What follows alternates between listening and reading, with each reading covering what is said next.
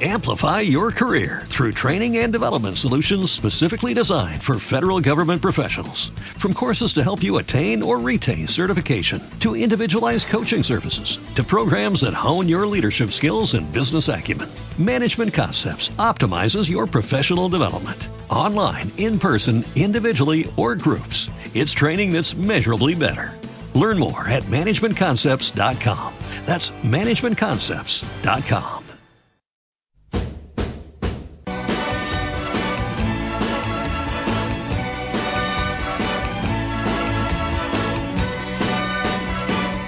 Hoy para mí es un día especial, hoy saldré por la noche. Podré vivir lo que el mundo no está cuando el sol ya se esconde. Podré cantar una dulce canción a la luz de la luna y acariciar y besar a mi amor como no lo hice nunca. Bienvenidos a un nuevo programa de Ansia Viva, el podcast que te genera ansia pura y sin aditivos. Hoy os traemos a un cruzado del cómic, el veterano Sergio Jiménez, que lleva trabajando por y para el mundo del cómic más años del que se tardó en recuperar los santos lugares. Sergio, además de ser un buen amigo nuestro, trabaja para una de las mayores distribuidoras de cómics en España. Ese de distribuciones lleva desde 1994 trabajando en el mundo del cómic y la distribución. Hoy en día SD, además de distribuir, edita cómics, juegos y un variado merchandising de todo tipo. Esta noche nos centramos en, en concreto en su línea dedicada a rescatar la serie B de Marvel, a la que conocemos como los Marvel Limited. El primer tomo Otochal, como nos gusta llamarlo, fue el clásico Kirby, Los Eternos. Ya han pasado siete años desde su aparición y parece que fue ayer. Estas ediciones, sin duda, han sido una apuesta arriesgada con el objetivo de rescatar todo el material más antiguo y perdido en una tirada limitada de 1.500 ejemplares, un concepto que hoy en día muchos protestan sin llegar a comprenderlo. Esta noche Sergio nos contará el futuro de los Marvel Limited, que dará mucho que hablar y que nos va a generar pura ansia viva. Buenas noches, Sergio. bienvenido, bien hallado. Muy buenas a todos, ¿qué tal? ¿Cómo estáis? Estamos felices y contentos de usar un viernes por la noche para, para hacer esto. Un atraco, un atraco. Un atraco. Y te hemos raptado, macho, hemos hecho ahí un rapto y te hemos, te hemos traído aquí a, a, nuestros estudios centrales, virtuales, más que centrales. Y bueno, vamos a hablar de los uh, Marvel Limited. Fíjate que parece que fue ayer y ya siete añitos, ¿no? Desde aquel Eternos que salió de Kirby que nos dejó, hostia, los Eternos, ¿verdad? Pues sí, ha salido bastante, ha pasado ya bastante tiempo. Empezamos eh, esta línea, la empezamos un poquito como, bueno, pues como un poco como, como un, experimento, a ver qué podía ser, qué podía salir de ahí. Y realmente la cosa funcionó bastante bien. Eh, todo se ha ido, eh, se ha ido añadiendo, añadiendo cómics, añadiendo títulos, añadiendo nuevas cosas y nuevas líneas, porque es lo que te digo, nosotros hicimos un planning para un año y medio, dos años y llevamos ya siete, con lo cual que hemos tenido que improvisar algunas cosillas. Pero bien, sí, ha, sido, ha, ha, sido, estirado, ¿eh? Poco a poco parecía que no, pero se ha ido estirando. Esto ha durado más que las la, la películas de la Marvel, casi, macho. No dábamos para crédito para que hubiera tanto material por publicar y tantas cosas tan interesantes. Bueno, también es lo que te digo, yo creo que tenemos que darnos sentirnos un poquito contentos de, de tener disponible este material eh, que, que, sobre todo los más antiguos del lugar no pensábamos jamás que esto iba a, a alargarse tantísimo, ¿sabes? Entonces yo creo que, que, bueno, yo creo que en ese sentido podemos darnos sentidos satisfechos de tener editados, aunque sea de forma limitada, títulos como Drácula, bien editados, Sanchi, eh, Eternos y tantos, tantos títulos que nosotros pensábamos que jamás iban a estar disponibles en un formato eh, digno para estos uh -huh. cómics. Y, y, tal. Yo creo que en el fondo lo que hemos hecho ha sido dignificar un poquito la serie B o la, se o la segunda división, entre comillas, de, de Marvel. Pues sí, eh, sí, esas son las series B, pero que tienen su encanto. A mí me está gustando, bueno, hay material para todos los gustos, desde, desde el pijameo hasta, hasta el terror, con hombre lobos, con, con la cosa, con bueno, con Drácula y con todo, y, y, cosas que no esperamos ver, vamos, y que los hemos cogido por los pelos ya en las últimas, como Sanchi, ¿verdad? Que ha habido ahí un follonazo para conseguir Sanchi, que sí, que no, que iba a volver y que al final no vuelve. Así que el que tiene Sanchi en su casa tiene un tesoro, como sí, eso, dice. Eso, Sergio, eso, eh, porque yo lo oí, no sé si lo que llegaste a comentar en otro podcast, pero eso es cierto que ha sido Marvel quien ha, parado la reedición de Sanchi, porque yo, yo no sigo, en el caso de Sanchi, eh, yo no estoy pillando los Marvel Limited Edition, yo me estoy pillando los, los Epic Collection americanos. Ni los vas a pillar los Limited no, no, Edition. ya, claro. Ya, pero, pero, me refiero que yo estoy pillando los Epic Collection americanos, salieron dos, el tercero se anunció para el año pasado o el anterior, lo estuvieron posponiendo y de repente ha desaparecido, o sea, ya no tiene ni fecha de publicación. Mm, a ver, yo os cuento hasta donde yo sé, tampoco, a ver, eh, lo que yo sé es que debido a la película de Sanchi, el mercado, el mercado chino estaba bastante reticente a lo que era la imagen que se daba de los chinos en la, en la serie de, Sanchi de los años 70. Que era como todo muy barrio bajero, como muy lo peor, muy, muy estas cosas, ¿no? Sí. Entonces, eh, ellos estaban como diciendo, hostia, si nosotros sacamos estos cómics y los tenemos eh, aquí disponibles en, en, nuestra sección, lo que es el mercado chino, como que nos va a boicotear el tema de la, de la película. Para nos guste o no nos guste, eh, actualmente el cine rige lo que son los, los, los destinos de los cómics, en Marvel sobre todo. Entonces, un poco va por ahí los tiros.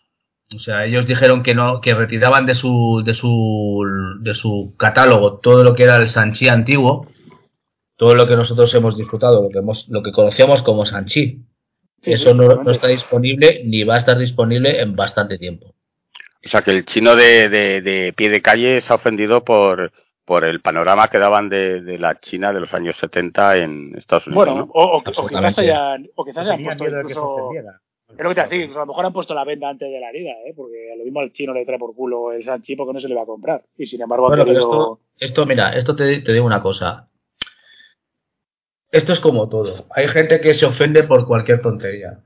Y hay gente que, que, bueno, que tiene más tragaderas o que tiene más, más fil, menos filtro y dices, hostia, pues mira, han yo caliente y reías en la gente, como aquel que dice, ¿sabes? Y en, en Marvel, pues yo creo que ellos han ido un poquito a, a lo que es el, el, decir, coño, mm, vamos a, a curarnos en salud y, vigilar lo que, lo que pueda ser. Imaginaoslo vosotros lo que es el, mercado chino para, para, para, para, pero estamos hablando de mil millones de personas. Entonces, si por culpa de unos cómics vamos a boicotear una que de todas formas tampoco ha sido el éxito que ellos pensaban que era. Yo, yo ah, vamos, a ver, me parece a mí que Sanchi tampoco ha sido el éxito. Quien ha ido a ver Sanchi, eh, pues si no conoces el personaje, pues te lo puedes pasar bien, porque a mí la película me parece bastante entretenida.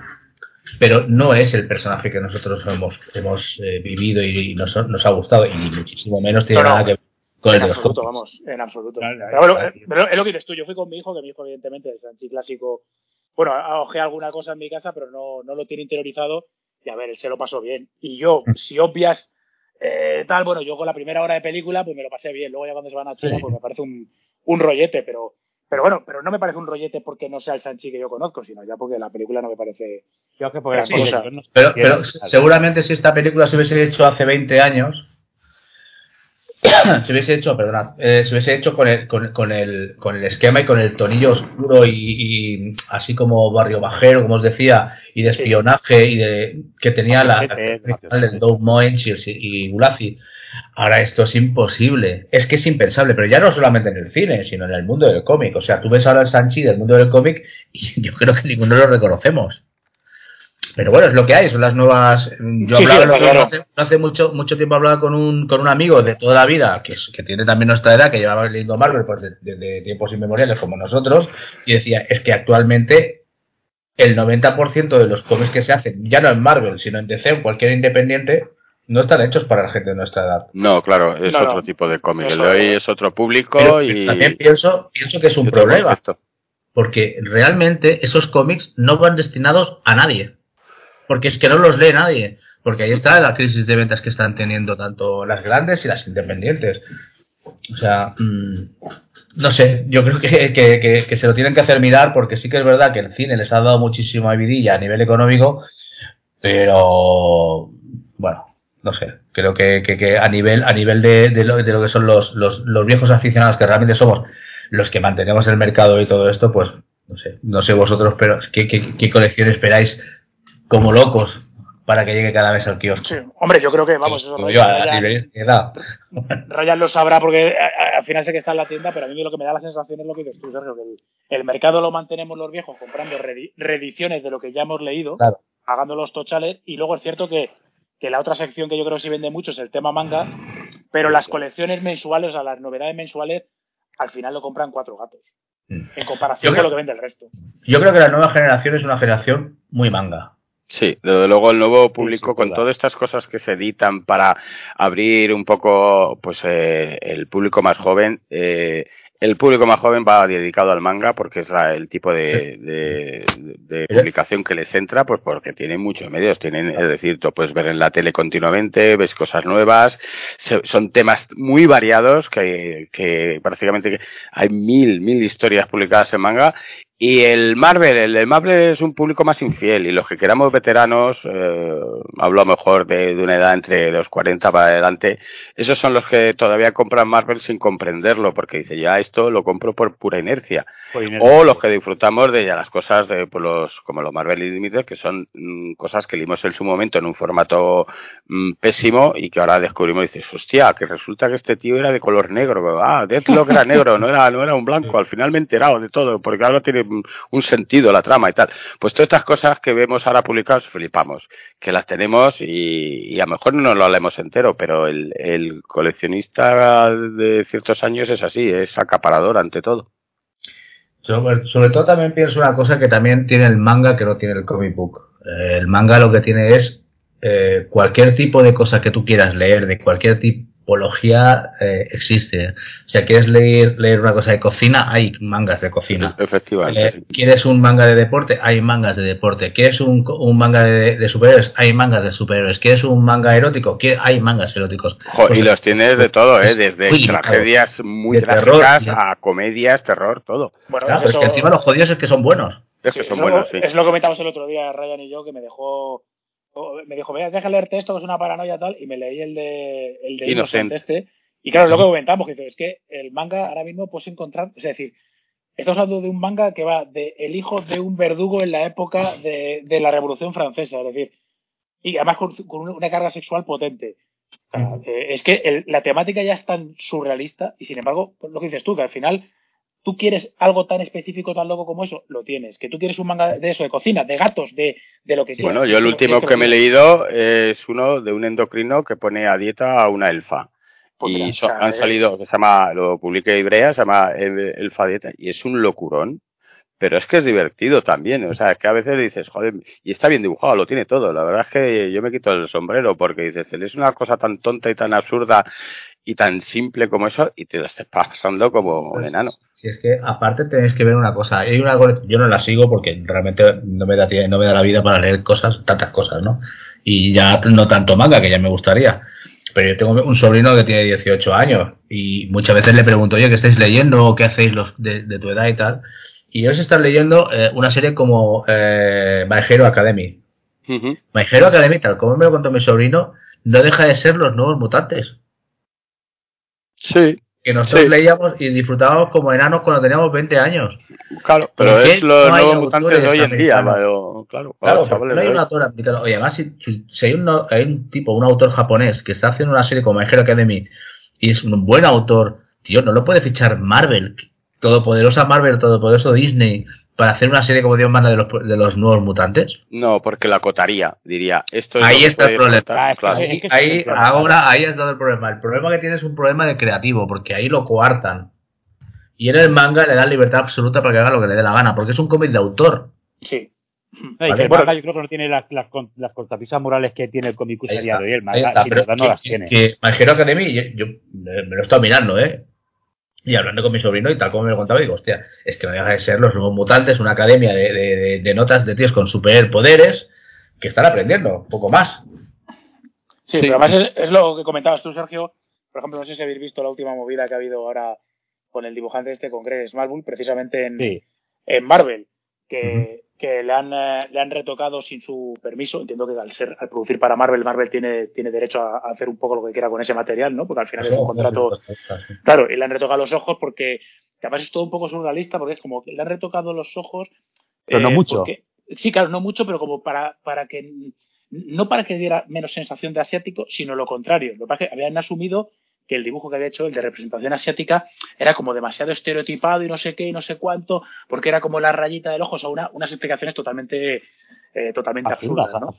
y, claro, al final es eso, es decir, eh, nadie se ha quejado, sino que ha sido el propio departamento, un departamento que tiene eh, Marvel, que supongo que será para revisar todo este tipo de, de movidas y evitarse posibles problemas legales, el que avisa al editor y el editor ya se pone en contacto con el dibujante y le dice que va a pasar esto, pero que nadie en sí se había quejado. Es decir, que ya se están poniendo esa venda antes de que pase cualquier cosa y lo que hablabais, al final están limitando tanto la creatividad de los guionistas como la de los, como la de los dibujantes. Pues eso en mi, en mi, en mi pueblo se llama censura. No, sí, es, así, evidentemente. No, pero hoy en día censura, la censura, censura en el siglo XXI. Tócate. Sí. Eh, sí, pero bueno. realmente tienen menos eh, vergüenza a la hora de contar historias los japoneses, son más abiertos y fíjate que son cerrados para otras cosas, pero son más abiertos para publicar que para que para que para que el resto de los occidentales que vemos nuestras vergüenzas ahí y las queremos prohibir, pero esto no, esto es gente muy muy libre de contar lo que les dé la gana sin decir, bueno, pues tenía ahí un público el que quiere que lo coja y el que no tal. Muchos de esos cómics ciertamente ciertamente es así, o sea, la libertad creativa que tienen ellos en todos los sentidos es que no lo tenemos, no lo tiene Ni, Europa, ni Europa ni, ni, ni, No lo tiene nadie, no lo tiene nadie del, mundo occidental. Pero es que es, lo que hablábamos, un cómic de gatos, hay cómics de gatos, ¿quieres uno de golf? De golf. Mm. De cualquier cosa, da igual. Y sin embargo el, el mundo del superhéroe está como muchísimo más limitado. Pero aparte que esté limitado, a ver, yo no sé vosotros, pero vosotros mm, os acordáis cuando hace unos años leíamos cómics de Marvel o de DC y decíamos, coño, está guionizando fulanito, está alguna... Yo ahora me veo un listado de autores en Estados Unidos de Marvel o de DC y no conozco al 98% de los autores. ¿Qué coña, que va, que va. Pero también... Es que luego te interesas en darle una hoja, una vuelta y decir, fulanito, ¿qué es lo que hace? Y ves unos dibujos que dices, eh, hostia, vete aquí a Barcelona, a la escuela Joso, y hay dibujantes mucho más potentes que esos. ¿En serio le, puede dar patrulla X a un notas como este? ¿Patrulla X? Sí, sí. Bueno, pero es que no saben hacer algo. Yo no lo entiendo. Que lleva 30 años en el mundillo y, es peor que el primer día. O sea, porque ese tío va. Pero, pero yo creo que también ahí son, al final son multinacionales, entonces tú eh, entiendo que tienes tus, tus, eh, tus think tank o tus brainstorming y la peña dirá, pues venga, vamos a contratar, vamos a hacer una serie, por feo que suene de negro, pues contratamos un autor negro. De, porque al final buscas esa representatividad. Es, en, la cosa más absurda. No, no, la cosa más absurda que se puede hacer. Pero si tú lo miras, por ejemplo, ahora Sanchi o el nuevo Puño de Hierro, creo que lo guionizan eh, eh, autores eh, asiáticos, me parece. Y por ejemplo, el, el, nuevo Batman este, el Lion Batman, que es, es, el hijo de Luke Fox, que es negro también, lo está guionizando John Ridley. Que, que aparte luego también en la historia es que como buscas gente que son famosos o conocidos o potentes fuera del mercado, te están buscando eh, eh, un youtuber o lo que sea, porque el Ridley este, claro, fue el que escribió lo de 100 años de esclavitud, pues claro, te estás buscando un tío que ha ganado un Oscar, que no sé qué, pero que eso no significa que luego sea un buen escritor de cómics, sino a lo mejor ha escrito un, a lo mejor ha escrito un bestseller, a lo mejor ha escrito tal, o por ejemplo todo lo que está publicando ahora mm, Hydra de, de estas novelas gráficas juveniles de DC, eh, realmente no te lo venden ni como cómics, sino te venden como una especie de pseudonovela gráfica, porque dicen, no, esto es del gran autor de bestseller Pepito o Pepita, ilustrado por este señor.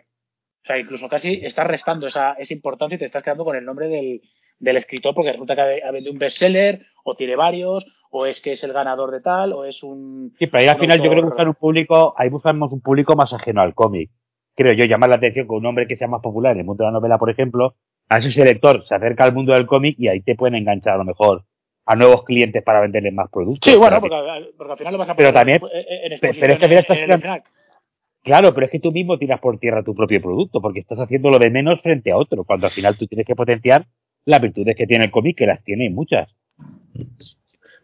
Dos, cosas. Yo, creo que, eh, a ver, que el hecho de que un escritor de, de, cine o un guionista de cine o de televisión o un tío el mismo Stephen King eh, guionice cómics, no significa que el cómic esté bien. Claro, claro, claro, Eso, eso va a empezar. No es una garantía de que el cómic. Sí que es cierto que llama la atención y dices, coño, pues está guionizado por Fulanito y va a llamar la, la atención a mucha gente que se ajena del cómic. Eso sí que es cierto. También os digo una cosa: el tema de, de, poner a guionistas chinos, negros, asiáticos, blancos, oscuros, verdes eh, al, al, a la cabeza de una colección eh, de Powerman tiene que ser un guionista y un dibujante negro. Pues a mí eso me parece una forma de racismo. ¿Por qué? Porque tú no lo puedes poner al cargo, por ejemplo, del Capitán América. Me parece absurdo. Yo cuando, yo, mucha gente, cuando leíamos Capitán América o algo, alguno de nosotros se planteaba, el halcón es negro. No, no, es negro y punto. Ya está. Como cuando leíamos Patrulla X nos decíamos, ¿Tormenta es negra? Sí. O Ave de Trueno era, indio, pues ya O Ave de Trueno es indio. O, Peter, eh, el, coloso es, es, ruso. ¿Te planteaba, o Kurt era, era alemán? ¿Te planteabas esto? No. Simplemente te gustaba el personaje. ¿Qué más te da de qué color sea?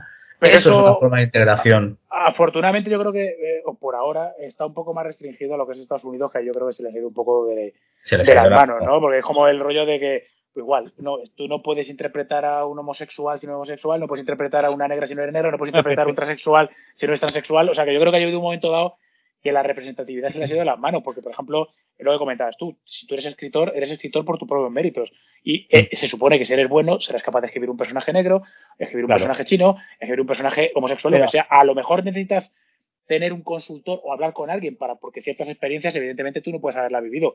Pues a lo mejor sí, pero si eres un buen escritor, se supone que podrás hacerlo, igual que si eres un buen actor, pues puedas interpretar.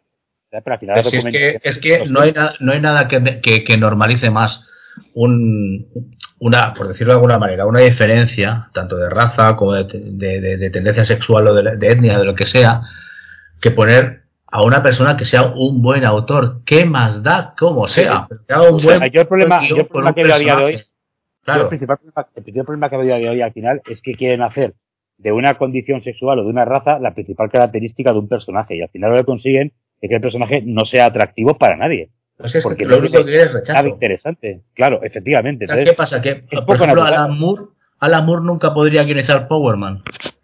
Sí, exactamente. Sí, sí. no, no, ahora, ahora, no. lo tendría complicado, ¿eh? Pero No. Ya, sería complicado. Todo lo que, que no se le podría dar. O a Mark White. Mark White no, puede, no podría guionizar eh, Powerman o una colección de la... Por ejemplo, Alan Moore mismo ha escrito un cómic con el, con el protagonista que es homosexual, que es Providence, y es un cómic como La Copa de un Pino y el personaje principal es un personajazo brutal. Y es, que es que Alan Moore es tan listo que en ese cómic nunca te planteas que el, que el protagonista es homosexual. ¿Qué más da? Porque no, incides en esa tendencia. Bueno, pero también hubo personajes que eran, pues en Alpha Flight tenemos a Estrella del Norte, que, hasta que lo sacaron al Mario lo intuían, lo intuían, todo el mundo lo sabía y nadie le importaba. Ah, pues pero que nadie le importaba. Pero le, le, importaba un huevo a la gente, que fuera o que no fuera, y no se creaba ninguna polémica, ni por las actitudes del personaje, ni por las todos Sabíamos, y sabíamos que Pícara y Destino eran lesbianas. ¿Alguno de nosotros le importaba? No. Vale, pues me parece Ahí estaban. lesbianas. De hecho, se, llegó a reconocer que Mística y Destino se habían liado. El, problema viene cuando tienes que complacer a un público que es o, lesbiano o es homosexual o tal. Y entonces ya estás girando la historia del cómic para complacer a esa gente y que no te lo critique. Ese es el problema. Que eh, Estados Unidos, a la hora de, crear sus propios productos, se está volviendo tan talibán como, como los fundamentalistas. Es decir, mm, no, esto lo tiene que hacer tal porque si lo hace otro va a ser criticado. Pero, y da mucha vergüenza. Pero sobre todo, lo que Sergio, que al final ¿Puedes hacer eso? Bueno, pues hacer eso porque al final es una multinacional, es una compañía y buscas la pasta, ¿vale? Pero es que encima no, les no les funciona. No, porque no, venden. claro, porque sería que no venden. Claro, si me dijeras que se están forrando y que, por ejemplo, haces este Batman negro y está rompiendo las ventas porque además te lo guioniza John Riddle y tal, pero es que al final se come los mocos. Es como ahora, por ejemplo, te sacan. estos cambios así, al final, a la larga, lo que crean es rechazo. Claro. Porque tú, cuando eres un cómic de Batman, lo que quieres ver es a Bruce Wayne sus historias, sus paranoias, sus comeduras de coco y sus historias, ¿vale? O sea, tú ver a un Batman que no es Bruce Wayne, te interesa más bien poco. Como cuando ves un Capitán América que no es Steve Rogers. O cuando ves un Daredevil que no es Matt Murdock. Sí. Nosotros, ¿quién es el seguidor del personaje? A mí que, que ahora Daredevil sea Electra, pues dices, es que me interesa cero. Claro. Es que no me interesa el por qué ha llegado a ser. Porque ya prostituir a un personaje como Electra, como lo han hecho a lo largo de estos años Marvel, ya me parece una aberración. Bueno, pero al final, por ejemplo, ahí está cosas. Pero ahí el guionista sí que ha conseguido una historia más orgánica y un motivo creíble y no se quita de en medio a Matt Murdock. No es como, por ejemplo, lo que pasó con Riddick Williams en los cómics, que de buenas a primeras. Pero de verdad que Electra no es suficiente personajazo como para que sirva para mí sola, que lo tenga que, es que ahí, ahí, es donde, ahí es donde voy. Electra ya por sí es un gran personaje. Claro. Sí, sí, sí, no hace falta ponerle el traje rojo para que dice, No es necesario, ni aunque esté escrito, tío, por Cervantes, tío. Me da igual, tío. Deja Electra como está. Por, no por, por ser un clásico y porque no querer que se regenere el cómic, no, porque ya has creado una cosa muy buena que no la vas a mejorar porque todo el mundo va a pensar, es Daredevil, no, es Electra. Seamos honestos, lo que se tenía que contar por Electra, lo interesante que se tenía que contar Electra. Ya está contado.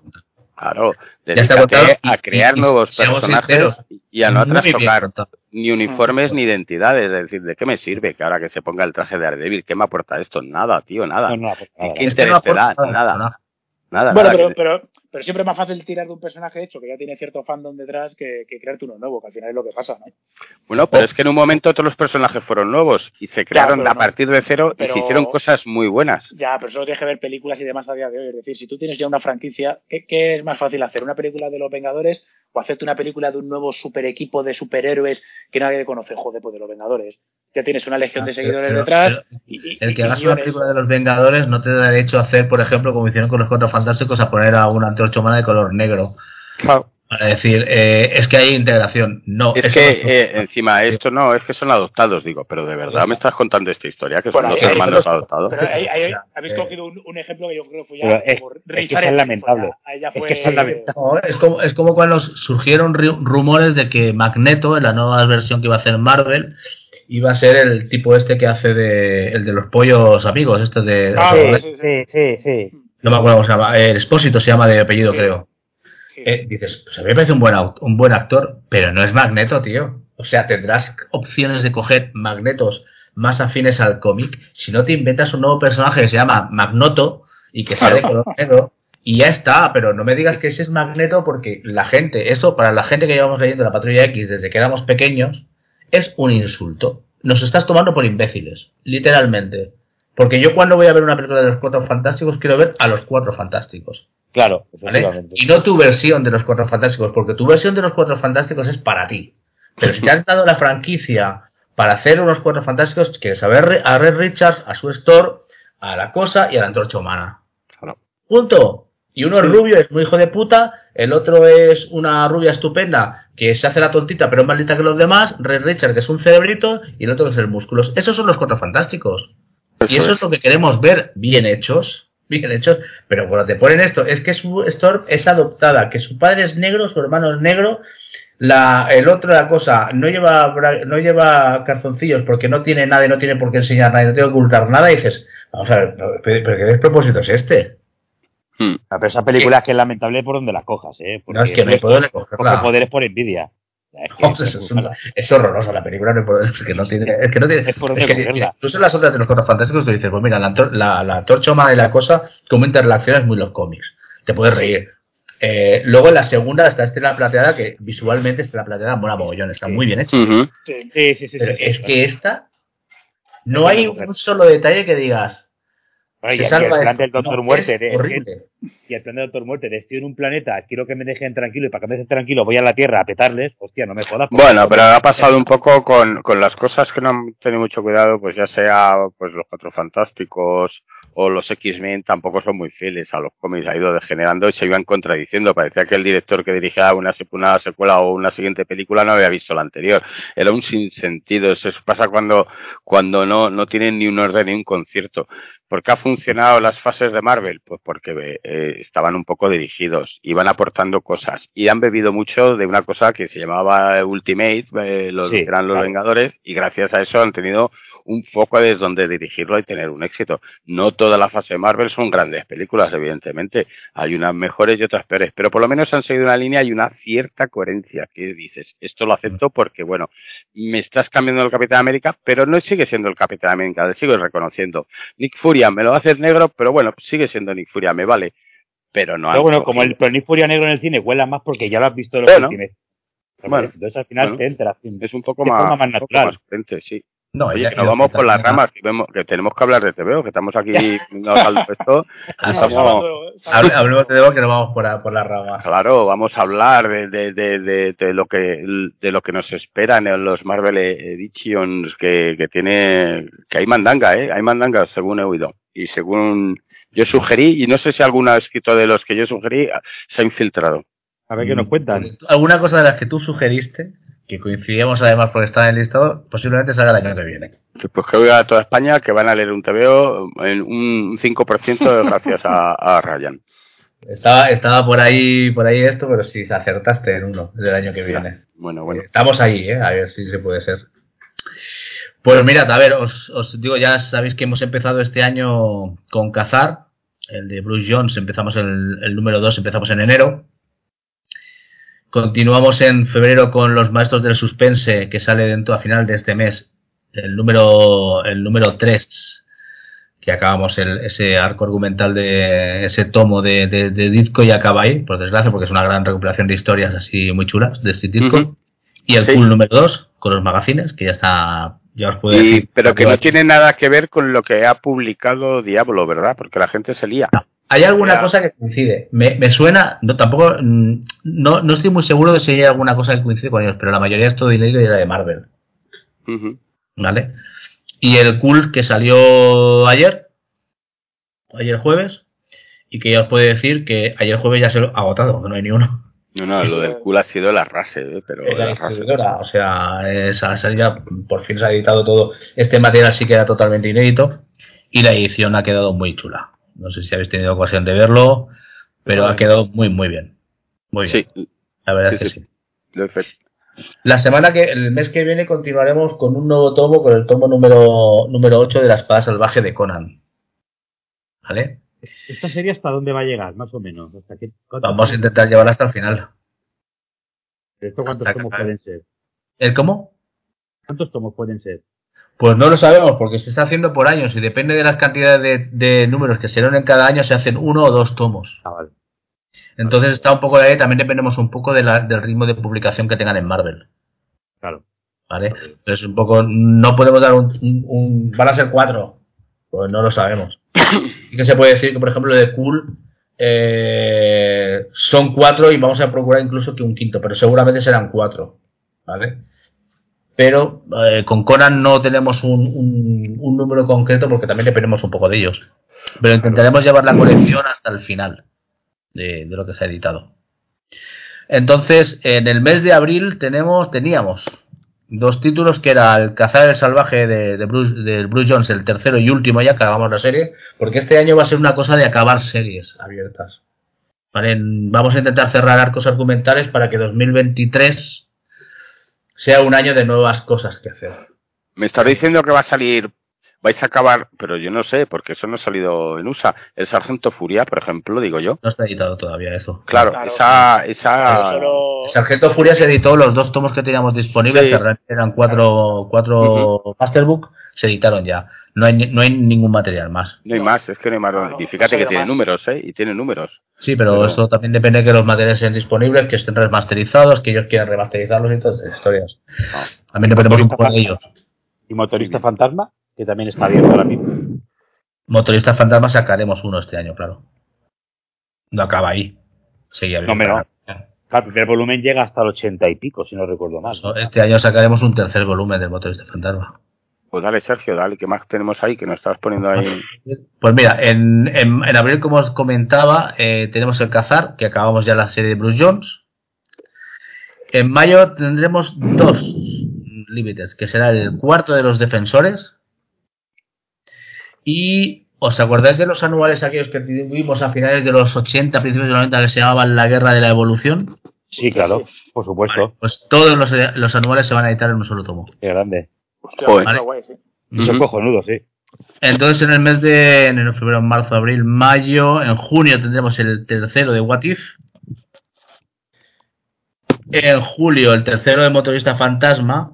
Y el segundo y último de las tiras de Conan, que otra colección que ya acabamos. Ya van, hemos acabado Cazar, hemos acabado también Cool los magazines y hemos acabado las tiras de prensa de Conan.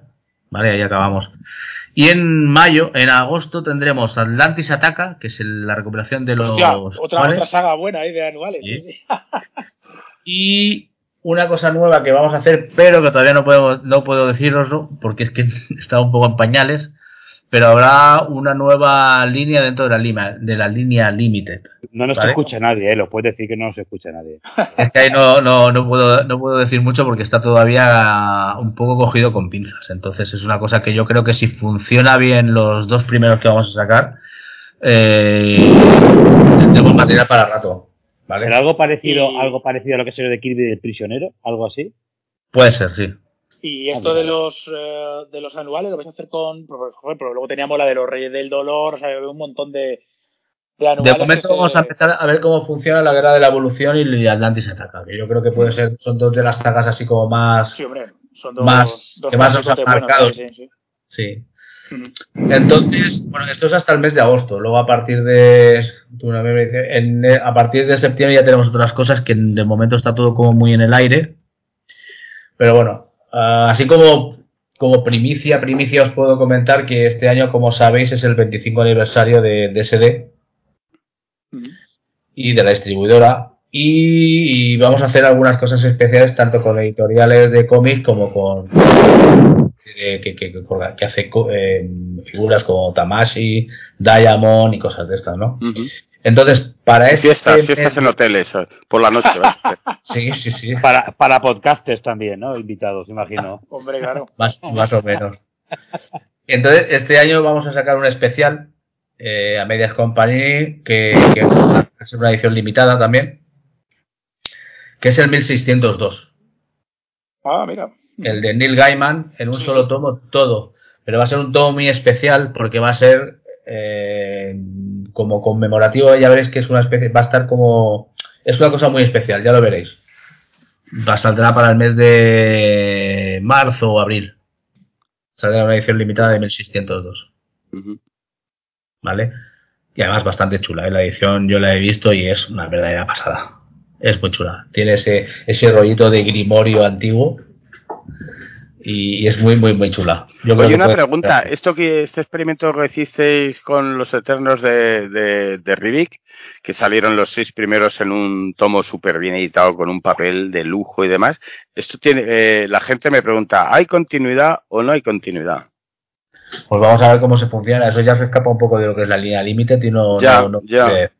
Sí, no es vuestro, A mí la, la, edición que hicieron de los Eternos esta me parece una muy buena edición. Sí. Una edición que estuvo muy bien. No sé si tendrá continuidad, depende de Nosotros queremos que se ha vendido bastante bien. Yo creo que sí, vamos, si, la gente la ha cogido con ganas.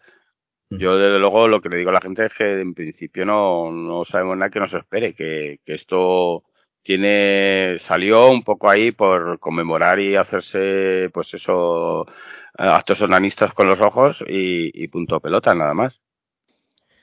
Yo creo que no, no sabría deciros. Eso no, ya te digo, se escapa un poco de lo que es el tema de las límites, que es un poco lo que más controlo y este tema pues no lo sé. A ver, a nivel de ventas no creo que haya nada mal, porque el, álbum en sí es, tiene un papel cojonudo, la edición está muy bien. Y, bueno, que yo creo que es un material que, que, que, que, pega mucho en ese formato y con ese, con ese papel. En principio, yo creo que debería tener continuidad, pero tampoco os lo podría decir a ciencia cierta porque no tengo ni idea. Bueno, pues lo dejamos ahí, eso que tampoco te incumbe y no sabemos. No, no tengo idea. Veremos. Estaría bien, ¿eh? Por eso. Estaría bien, sí, sí, estaría muy bien. Oye, y uno que yo soy un fricazo de esas series, eh, porque me gusta mucho el western y tal, que es Dos Pistolas Kid y todos estos pistoleros que andaban enmascarados en, el lejano oeste. porque ahí ahí hay muchos de Kirby y muchos de John Severin, hay muchos autores muy buenos ahí. ¿Sabes algo? Oye, pues, pues fantasma original. Podría, podría, decir que, que, bueno, que es un material que se tiene en cuenta. Muy bien, muy bien. Se acoja la quinta enmienda. Pero no para este año. y, pero bueno. digo que para este año no. Bueno, pero mientras que nos dure la gana de esperar, ahí estaremos esperándolo. Sí, sí. Bueno, a ver, vamos a ver qué, a ver qué tal a ver qué tal funciona.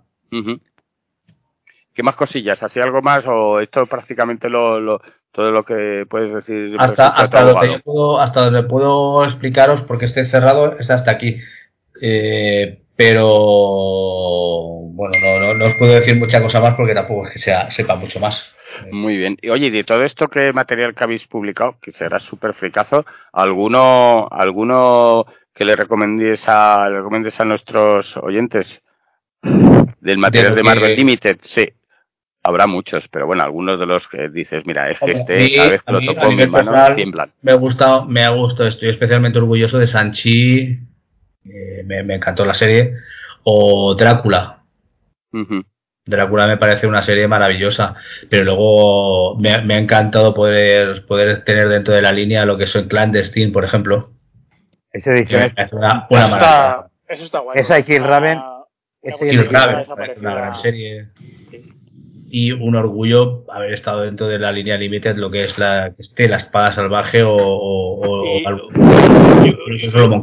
y, una pregunta, Sergio, porque a mí esto nunca me queda claro el tema eh, Panini SD. O sea, por ejemplo, yo puedo entender que material rollo viejuno, pues Panini diga, bueno, pues no me quiero arriesgar a, a publicarlo y, y, cosas que a mí me parece el. Vamos, yo de hecho es la que más emocionada estoy de lo que vais a sacar y, y, vamos, ya te digo yo, yo no compro material español en general, lo compro todo suelo comprar Epic Collection o, recopilaciones americanas y el cazar me lo estoy haciendo con la vuestra porque para mí es la, para mí es la serie de la que, la que más estoy disfrutando ahora mismo de, de Marvel Limited. De esta edición de, aparte la edición me parece muy buena, pero es que el material de Bruce John con Brad Anderson me parece canela. O sea, yo, para mí es la recomendación de, de este año, de lo que, o de, lo que has avisado hasta ahora, es lo que yo recomendaría a cualquiera que, que se compre empezando con el que publicasteis el año pasado. Pero a, mí, pero a mí, por ejemplo, eso puedo entender lo que lo saquéis vosotros y que Panini no quiera arriesgarse a, publicar un material que tiene ya 40 años y, y, que es un poco raro.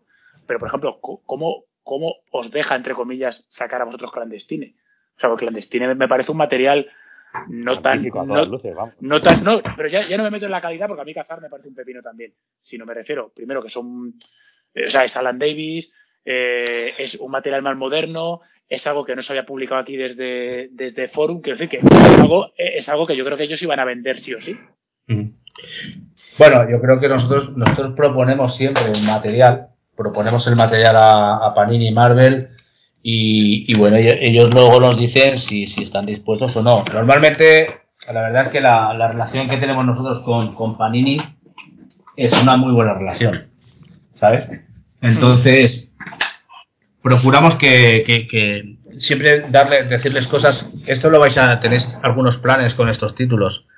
Pues si nos dicen que si nosotros ya no vamos a, a, tantear, ¿no? Pero si nos dicen, hostia, pues nos parece una buena, una, una buena idea el, el publicar esto, bueno, también pensad que eh, ellos tienen un catálogo enorme para Entonces nosotros siempre lo digo y siempre lo diré y lo dije desde el primer día eh, José, por ejemplo, lo sabe, que fue de los primeros que supo de esta línea. Vamos a jugar con la serie B.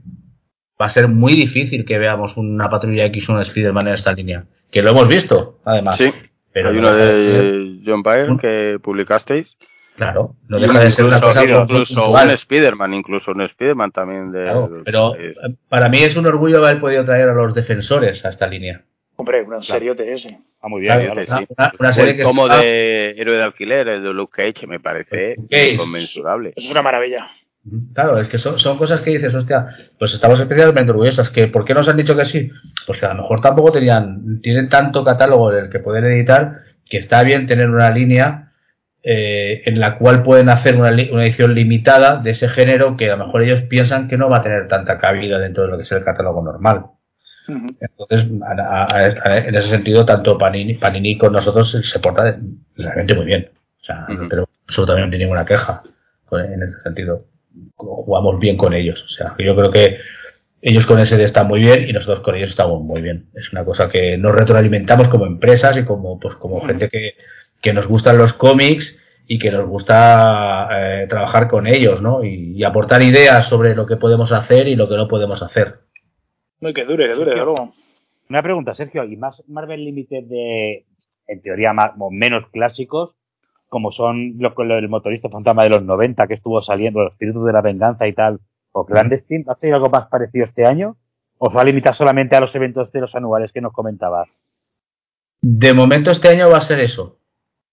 El resto de, yo como os he comentado anteriormente, este año va a ser un año en el cual vamos a cerrar colecciones que teníamos abiertas. Eh, o continuar algunas que teníamos algunas bastante olvidadas. Entonces, de cara, al, de cara al 2022 sí que tenemos, sí que hay dentro del listado que estamos barajando, que tenemos que entregar todavía a, a Panini, hay algunas cosas a recuperar del material de los años 90 que, que, que, a mí a nivel personal me gustaría, me gustaría, a mí me gustaría mucho continuar con los hijos de la medianoche, por ejemplo. O el mismo motorista fantasma, o el mismo motorista fantasma. O el, el, Danny Ketch, el, sí. El de Teixeira, me gustaría mucho poderlo tener un tomo. Sí, porque para eso está ya, eso están empezando a reeditarlo en Estados Unidos también.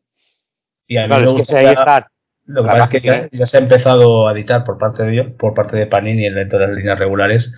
a mí me encantaría seguir editando los nuevos guerreros, por ejemplo. Los New Warriors de Ciencia y Mark Pues sería solo el primero, no salió ningún tomo más. Ahí está. Yo, a mí me gustaría mucho poder editar eso y que estuviera disponible porque me parece una muy buena colección. Dentro del ejemplo, que también están dentro de una línea parecida a los New Warriors. Thunderbolt, yo creo que tienen planes para continuar la colección, ¿eh? Ah, vale, vale. Pero creo que tienen, porque aparte la colección es que es muy buena, ¿eh? Sí, sí, claro, claro, por eso pregunto. Una, una muy buena ambiente. Está Busieka y Mark Bagley y todo eso es una colección más que potente, ¿eh? Está muy bien. Bueno, pues no sé si tenéis más preguntas que hacerle a Sergio sobre sobre este material clásico y que Sergio nos pueda contestar sobre todo. Eh, aunque no lo puedas confirmar, pero yo tengo curiosidad, porque vale que sacáis eh, la serie B, es cierto que, el fondo de, armario que tiene Marvel de, pues ya sea de, historia, por ejemplo, como lo que estáis publicando de Disco y demás, es, es enorme, pero sin tener nada, eh, o sea, que o que nos puedas decir o realmente cerrado, que en el planning hasta cuándo tenéis previsto. Quiero decir, aunque sea muy cogido con pinzas, pero tenéis previsto material a 2023, 2024, o sea, ¿con qué margen os movéis? A ver, yo creo que la línea no tiene por qué acabar, ¿vale? O sea, una cosa es que dejemos de publicar 15 o 20 tomos al año. ¿Vale? Entonces, pues publicamos 12 o 8, pero son 12 o 8 tomos que están bien. Entonces, planificado, planificado, podemos decir que tendremos hasta, hasta 2024. Hostia, no está mal, no está mal.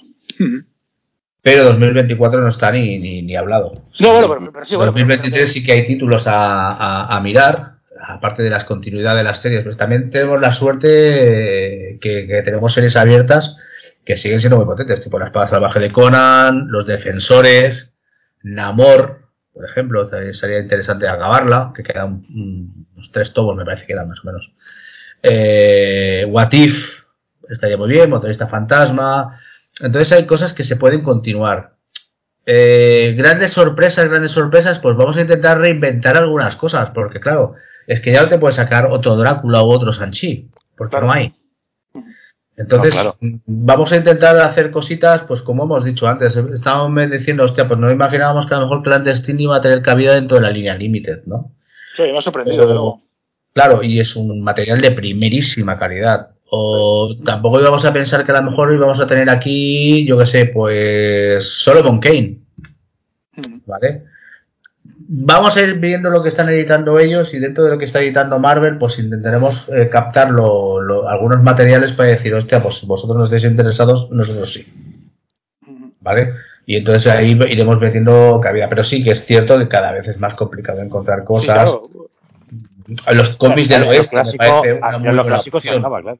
Claro, los cómics de los me parece una muy buena opción. Los cómics románticos de Marvel me parece una muy buena opción. Hombre, ahí está Romita, que es bastante una ah, Estaba Romita Piñón, haciendo cosas que, que estaban más, bastante, bastante, bastante interesantes y es un material totalmente inédito en España. Sí.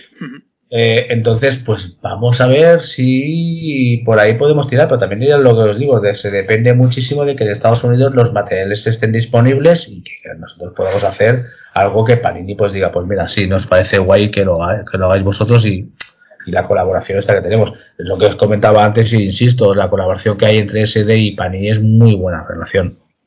Hay una y, muy por ejemplo, ¿hay y algún, algún tomo un poco rollo eh, no sé si lo tenéis planteado o no, porque a lo mejor tenéis material o por el tema de los materiales no se puedan conseguir. Eh, un poco el contenedor cajón desastre de, miniseries. Quiero decir, por ejemplo, yo recuerdo todos los especiales de estos superhéroes. Entiendo que el de Lovendo, evidentemente, lo, sé, lo podría publicar o lo publicaría Panini. Pero, por ejemplo, las que eran un poco de personajes más secundarios, la miniserie esta que había de, de La Bella y la Bestia, la que había del hombre, pero el hombre máquina está reeditado. Eh, mm. Pero, por ejemplo, la que había de Namor, que no se ha vuelto a reeditar desde estos superhéroes. Ese tipo de, ese tipo de cosas eh, lo habéis planteado, decir, pues sacamos un tochal que al final son, a lo mejor entran eh, tres, cuatro, cinco miniseries de golpe allí. Bueno, eh, ahí está un poco. Estábamos planteando también se recuperado todo el tema de Hércules, por ejemplo. Claro, Hércules que tiene dos, tiene la miniserie y luego tiene otra. Hércules, por ejemplo, es una, una serie a tener en cuenta por, pues, por muchos motivos. Por primero porque es divertidísima. Porque es una muy buena, es una buena serie y, yo creo que, que, bueno, pues podría tener, podría ser interesante. Eh, bueno, ahí estamos. No sé, yo creo que por el tiempo irá diciendo lo que, lo que podemos hacer y lo que no podemos hacer. Mm. Hasta ahora ya os digo que, que, el tema ha estado bastante, bastante bien porque, pues bueno, pues porque estaba, hemos tenido muchos materiales, hemos tenido muchas cosas y yo creo que, que bueno, que, hemos tenido la suerte de que eso, que nos lo han, nos lo han puesto bastante fácil. A partir de ahora, pues no sé cómo van a ser las cosas, porque es lo que os digo. Mm, si no sacamos 12 o 14 o 15 títulos al año, pues sacaremos 12, pero al menos que sean 12 u 8 títulos, da igual, pero que sean 8 títulos que la gente lo esté esperando y nosotros estemos contentos con, con, el producto que presentamos y tal, porque lo que nos interesa también no nos interesa que la línea vegete. Que quede con un vegetal y la, la, gente vea que sale un limited y diga, pues me parece estupendo. Eh, lo que nos interesa es eso, que, que, bueno, pues que, que, la gente esté contenta y que, y que, cuando, cuando le presentemos unas cosas, pues que, que la gente esté un poco a la expectativa. Muchas veces cuando se anuncian los planes editoriales del año de, de, de, de pero no se sabe absolutamente nada de la límite. Es que es un poco la gracia de la serie, de la línea que nunca te esperas qué es lo que puede ser. Ahora ya sabemos bien, bien casi a 100% lo que va a ser la línea, la línea editorial de, de, de Panini de este año. Las límites la estamos descubriendo poquito a poco, por, pues, pues, por post o por, por, porque hemos filtrado, porque alguna cosa de estas, y es un poco la gracia que tiene, ¿no? Y hablamos mucho del cómic americano, pero a mí me gustaría meterte ahí un Inception ahí en la mente, a ver si, si germina y sale. ¿Qué te parecería una cosa que estamos huérfanos? Porque ahora mismo, pues eh, muchos compran los Artist Edition y los Artifact y tal, de autores americanos. ¿Y qué te parecería a ti hacer un, un Artist Edition de un pues un autor como Bernet con un torpedo o un José Ortiz con hombre o cosas así, que lo ves tú. una, una, reedición de hombre sería. De hombre, eso sería la leche, ¿eh? salió una, pero con un tamaño. eso, era, una, era ilegible, eso. Pero yo, vamos allá, más allá del concepto, digo, y si tú te sacases ahí una edición de, del torpedo con lápices que yo creo que todo el mundo fliparía con ello, con viendo los lápices de Bernet y viendo los dibujos de Bernet o viendo los dibujos de un tío tan grande como, como José Ortiz y demás. ¿Tú crees que, eso tiene futuro? Que, sobre todo, viendo que es un material que va para, para determinada edad, que es como el Marvel Edition, va para una edad determinada. ¿Cómo lo ves? ¿Cómo lo ves? me, parecería, más que interesante. También habría que preguntarle a los autores si tienen los. ya, bueno, de hacerlo. Sí, hacerlo ahora. No, yo lo digo porque hay cierta editorial ahora eh, que, que, está retomando el material de, de Richard Corben, ¿vale? Y en un formato álbum y tal, vale que es mejor papel y mejor tal, pero yo creo que Corben se hubiera merecido algo mejor, algo más grande pero eso de eso de Corben también depende de lo que te haga la familia, ¿eh? porque han reeditado Mundo Mutante pero eh, en principio los el deseo de Corben era que no se reeditara nada. bueno, el deseo sí, pero hoy hoy por hoy se está publicando una editorial que no, voy a decir el nombre para no hacer publicidad. Pero solo, pero solo han sacado Mundo Mutante y, e Hijos de Mundo Mutante. Y, y, más cosas van a sacar. Sí, pero van a sacar más cosas en teoría, dijeron. Claro. Bueno, eh, no sé, yo a día de hoy... No, dijeron, que luego ya veremos a ver, claro. Es lo que te voy a decir, yo a día de hoy eh, creo que no hay nada Hombre, yo creo, yo creo que... en Estados Unidos, ¿eh? Vale, bueno, lo que sea, pero por ejemplo ahora han retomado otro autor español que es Fernando de Felipe y, ahí tienes el Nacido Salvaje. Y yo creo que ese, ese tipo de autores de autóctonos de aquí hoy en día se merecería una edición mejor y para... Hombre, o un reeditar algo chulo del BEA también, o de estos, estos autores que había también en el 1984, que por eso el problema es saber dónde estarán los derechos de esa peña. Claro, los derechos y el material. el material original, claro, vete a saber. Es, complicado por varios motivos. Primero, el motivo de derechos y el segundo y más importante es que muchas veces no hay materiales para hacer estas cosas. Entonces, lo de Corben, mm, ojalá que alguna editorial española, sea quien sea, pudiese reeditar todo lo de Corben. Yo creo que mm. hoy día, si alguna, alguna editorial publicase Den, bueno, va a reventar. O, o Bloodstar, vamos. Tú sacas Bloodstar ahora. O vuela la fantasía, cualquier cosa de sí, cualquiera, cualquiera, cualquiera. Yo os digo, yo os digo, como fan de Corben, Corben lo leo desde que tenía nueve años o así. Y creo que esos álbumes serían una verdadera joya. Yo tengo todavía la edición de Tutain que salió y, y, la edición de Tutain, pues bueno, la edición de Tutain en la época nos parecía muy buena y tal, pero Corben tenía dicho que su material de Warren no quería que se reeditase, pero eran motivos, motivos, personales. A nivel, a nivel de España, si os dais cuenta, el material, algún material de Warren se, puso, se pudo reeditar en Estados Unidos, pero eh, hay una anécdota con Corben y con, con, España, y era que Corben no tragaba a los españoles. Bueno, porque hubo uno de ellos en concreto que le tomó, le tomó el pelo, claro.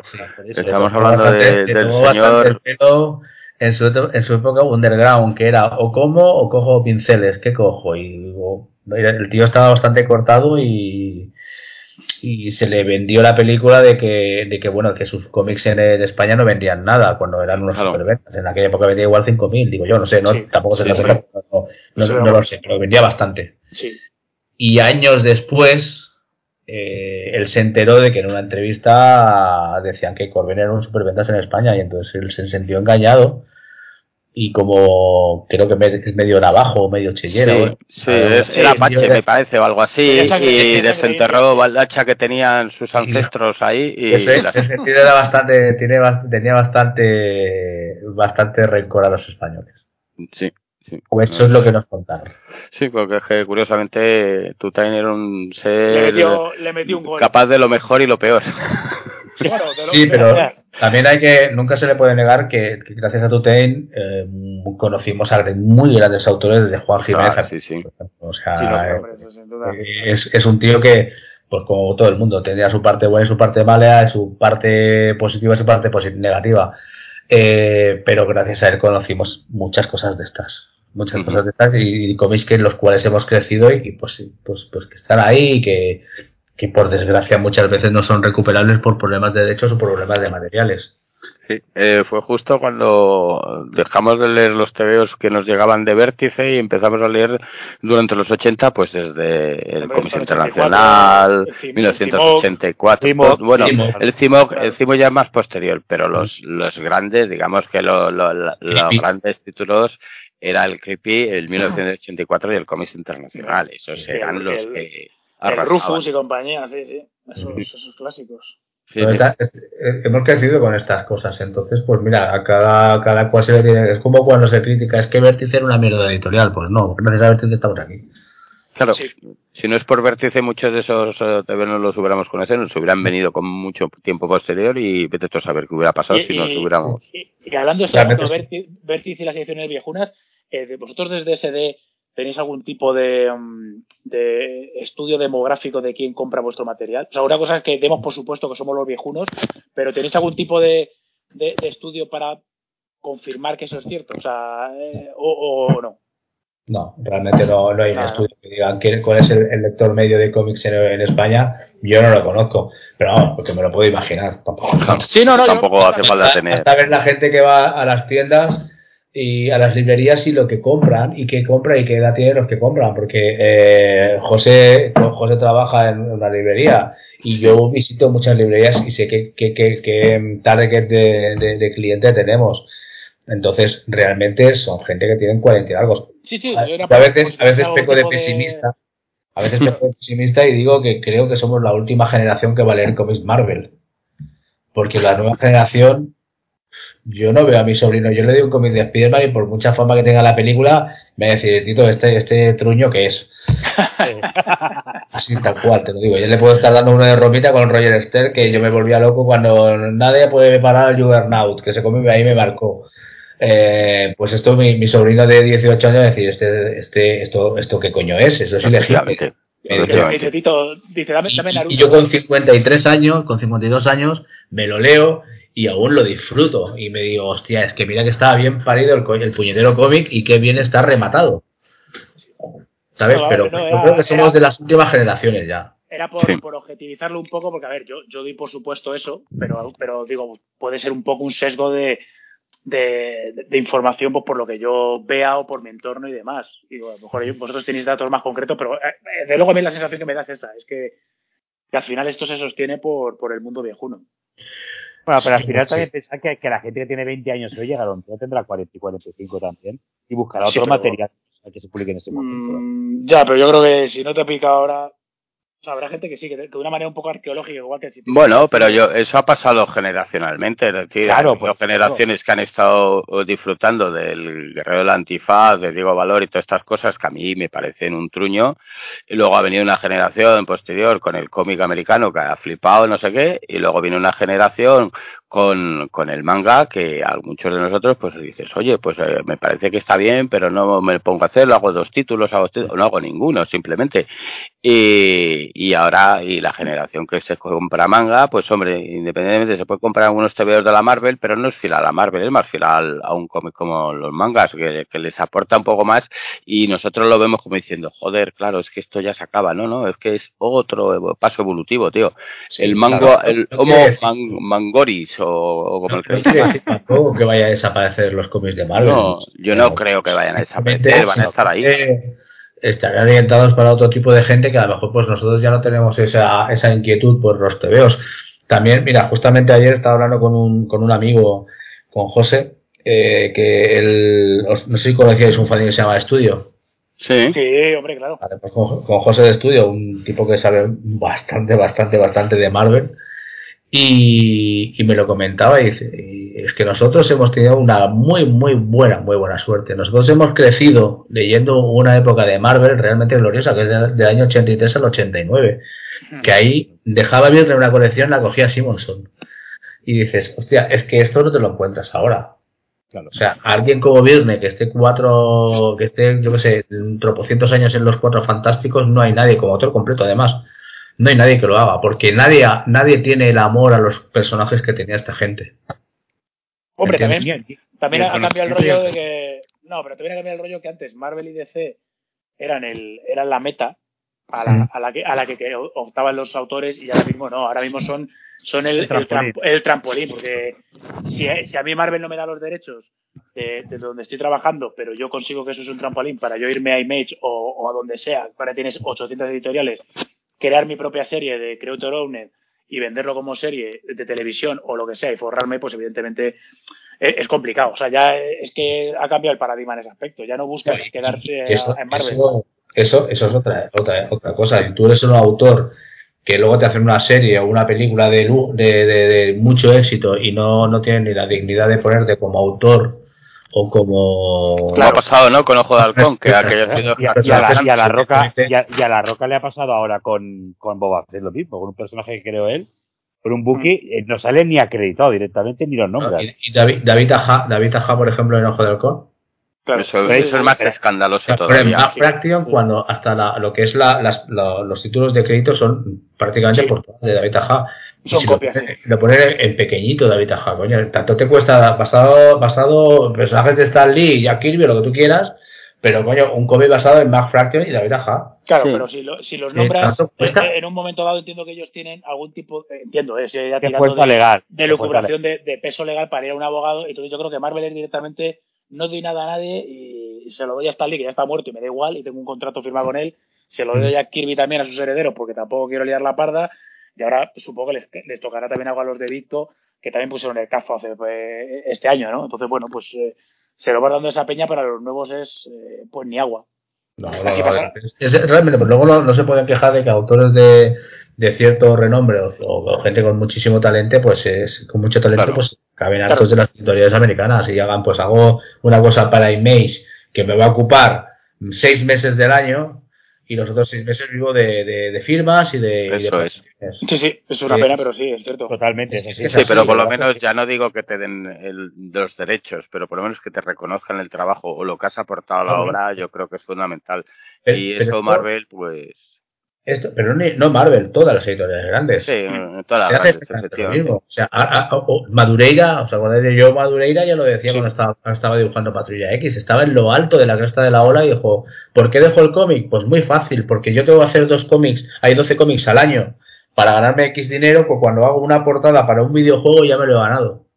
Sí, sí, sí, está claro. Porque me están pagando exactamente lo mismo eh, Sega o Sony para una, que diseñe un videojuego que encima me mola y no tengo por qué estar con, con esta con esta, con esta esclavitud de estar con un mes, mes a mes ahí que no llego, que no llego, que no llego. ¿Me entiendes? Es que yo creo que también tiene un factor, eh, o sea, el que te quedes ahí tiene un factor de vocacional, sí, pues es que soy un flipado y, quiero dibujarme un Batman y tal, porque, por ejemplo, eso también lo que le pasaba en su momento a Michael Golden. Michael Golden dibujó, pero el tío no tenía ninguna afinidad por los cómics, es decir, podía estar dibujando cómics, pues como podía estar dibujando manuales de, de fisioterapia. Entonces él decidió que le daba más pasta a la la, la, publicidad y se fue a la publicidad o luego cuando vuelve a Marvel vuelve como director creativo. hizo lo mismo, por ejemplo, se fue a la publicidad también. Pero Michael, Michael Golden, por ejemplo, nosotros tuvimos la suerte de conocerlo aquí en Barcelona y le, estuve, yo le pregunté, porque le hicimos una, una entrevista para, también para hacer, para hace un montón de años de esto ya, y, él me lo decía, dice, a mí dibujar me gusta, dice, pero yo no tengo ningún amor al, al medio. Claro, sí, sí, es que el, tío... simplemente es una forma de vida que tengo. Sin embargo, tú le, le decías, eh, porque claro, ya que estás entrevistando a Michael Golden, lo mismo que decir, oye, ¿me podría dibujar usted algo? y me, le dice, digo, me dice, sí, sí, ¿qué quieres que te dibuje? Digo, mira, un doctor extraño. Y me dibujo un pedazo de doctor extraño con mi careto ahí. Y digo, pero no podía coger su cara, no, no la mía. y, y, me dice, no, no, you are Doctor Strange. You are Doctor Strange. No, venga, pues you are Strange, pero dibújalo. Y el tipo dibujaba que era para flipar. No, no, si dibuja de la hostia. Notas, o sea, le, le, gustará dibujar o odiará al personaje o lo que quieras, pero el dibuja es que ha nacido para dibujar. es como Sienkiewicz, con Sienkiewicz nos pasó lo mismo. Sienkiewicz lo, lo entrevistamos en Barcelona hace unos años. Y el Notas, yo tengo una anécdota con él en un salón del cómic, que él decía que dibujaba los seis primeros de una cola, ¿no? Y la primera de una cola era una señora mayor francesa, o suiza, o bueno, hablaba en francés, no sé de dónde coño era, que siempre estaba en los salones del cómic, que era una señora como, corpulenta y tal, llevaba una carpeta debajo del brazo y le, sacaba una hoja de profesional al dibujante de turno y le decía, dibújame tal cosa. Claro, y ves a Sienkiewicz que saca su su, su, de esto que parecía una cosa de maquillaje que tenía ahí, lleno de colores y tal, y, dice, ¿qué quieres que le dibuje? Una Electra. la tía le dibuja una Electra y tal, y el tío se le ve como muy profesional, le dijo una Electra, que la Electra yo estaba detrás y decía, madre de mi vida, yo quiero una de esas, estoy por coger esa y ir corriendo. Y coges notas y le dice la señora, dice, es que no me gusta, ¿le puedes poner un poco de color? Joder. Claro, el tío se queda mirándola, con todo su respeto, dice, esta señora mayor, dices, bueno, vale, y coge notas y coge un pintalabios y sabéis el pañuelo, ¿no? De Electra, pues, pintalabios, mete un trozo de pintalabios dentro del, del pañuelo y hace así con los dedos, y hace como, como se mueve el pañuelo, ¿no? Y yo decía, es que este tío es que ha nacido para esto. Sí, sí, que Mira lo que ha hecho, un trozo de pintura. Y era, es, es brutal. Tú cuando ves a un, a un profesional que, que, dibuja, ves que le gusta. Otra cosa es que no le gusten los cómics, pero ha nacido para dibujar. Claro porque es lo que hace bien. Esa Rivik lo mismo. Yo esa Rivik lo vi hace, bueno, estuvimos aquí en las jornadas comiqueras, que, que además estuvimos de vinos con él, que es muy, muy vinero, el hombre, y, y estuvo dibujando, haciendo commissions, que costaba eh, medio cuerpo 300 euros y tal. Las commissions eran para verlas, porque es que era una... Aquí en, Valencia, aquí en Valencia 800 euros, pero eran alucinantes las que hacía. no, no, o sea, a mí tuve la suerte de que por pelota y por pesado me regaló un doctor extraño dibuja eh, la que es estupendo. Que lo tengo ahí con tu, cara, con tu cara o sin tu cara. No no no este era normal era un Stephen Strange normal. Y el tipo de, veías que ponía unas manchas en la, en la, en la hoja y decías, ¿qué coño va a hacer ahí? Venga, machas, venga, machas, y luego empieza un pincel, empieza de bum, bum, bum, bum, bum, y te sacaba una cara de Thor que decías, joder, chaval, en mi puta vida hubiese dicho yo eso, que era un Thor, y te sacaba unos Thors que decías, chaval, pero que cómo pueden dibujar tan bien y tan fácilmente, porque en 10 minutos te hace una obra maestra. Entonces, es lo que hablamos. Sí que es cierto que ahora los dibujantes a lo mejor no, no, les gusta mucho y lo utilizan el cómic como trampolín. Pero ¿realmente crees que hoy día el cómic es un trampolín para alguien?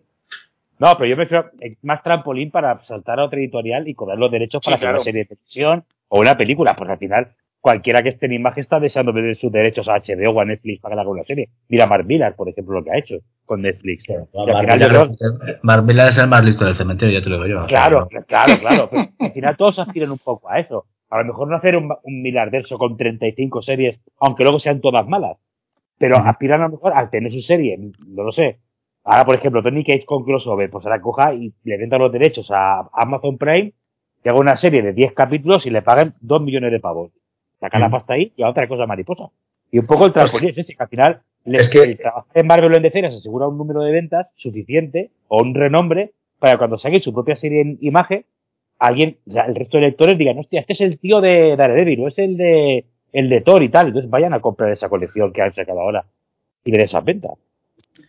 Ya, todo, ha cambiado mucho en ese sentido. El mercado ha cambiado, los intereses han cambiado y bueno, pues mira, nos tenemos que adaptar a lo que, lo que hay ahora. O sea, tampoco podemos estar viviendo en, en nuestros cómics maravillosos de los años 80 o finales de los 90, los 70 y decir, bueno, pues la cosa ha evolucionado y siempre encuentras cosas pues que vale la pena leer. O sea, ahora está, por ejemplo, los, cómics que está sacando Ed Blue Baker, a mí me parece una maravilla.